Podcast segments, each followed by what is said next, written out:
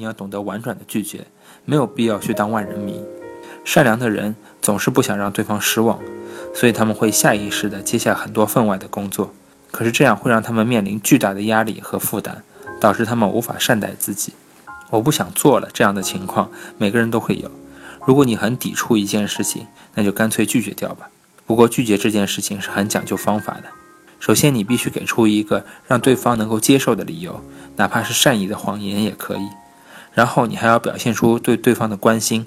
比如，如果有人把自己的工作推给你，你也可以这么说：“不好意思，我今天家里有客人，没有办法加班，真是对不起。”如果你把话都说到这个份上了，对方还是不高兴，那你就和这个人保持一定的距离吧。咱惹不起，还躲不起嘛。反正我也没有必要当万人迷，人人都喜欢我，不是吗？不要说多余的话，你越是激动的时候说话，越是要谨慎。有些人觉得想说什么就说什么，这是为人之道，是一种直率的表现。可是，在有些情况下呢，有一说一，有二说二，并不是最好的选择。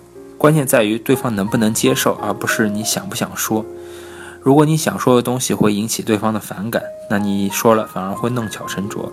心里烦躁的时候，我们也不能拿别人撒气，因为这个时候说出来的话不会带来任何好的结果。越是激动的时候说话，越是要慎重。一句多余的话，一个多余的字，都会造成难以挽回的后果。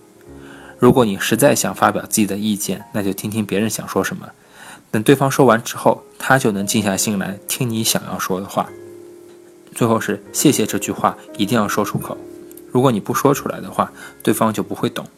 曾经有位年轻的女性读者给我发过这样一段话：今天我的上司说我工作时笨手笨脚的，搞得我心情很郁闷。但是我没有找到借口。而是跟他说了句谢谢，因为他帮我找出了我没有发现的缺点。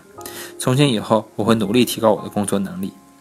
这样的人一定会得到上司的喜爱，也一定能够在工作中不断进步，因为他用一句谢谢接受了自己的处境，将负能量成功的变成了正能量。谢谢这两个字很简单，但是却有莫大的认可，没有人不爱听的。只要学会了道谢。对方就会在不知不觉中成为你强大的后盾。不过，谢意一定要表达清楚，光在心里默默的感谢，对方肯定感受不到的。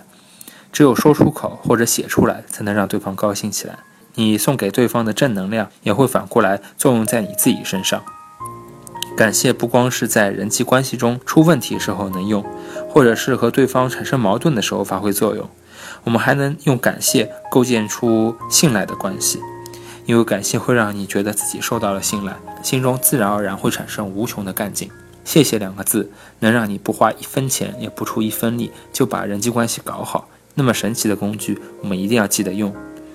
值得感谢的事情实在太多了，一句简单的谢谢不仅能让听者开心，还能为道谢的人注入巨大的正能量。道谢之后，你能切身体会到对方的可贵，心态上也会变得积极向上，整个人都会沉浸在幸福之中。感谢的话不嫌多，一有机会就说一句谢谢，幸福的时光就会多一些。一些理所当然的小事，其实更值得我们去感谢。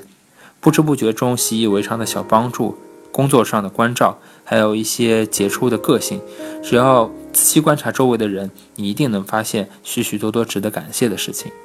学会观察之后，你会渐渐意识到，生活中有很多理所当然的事情，其实是很难能可贵的。我们的日常生活其实就是建立在他人带来的恩惠上面的。如果你能发现每一个人的可贵之处，那你就一定能在他们心中占据一席之地。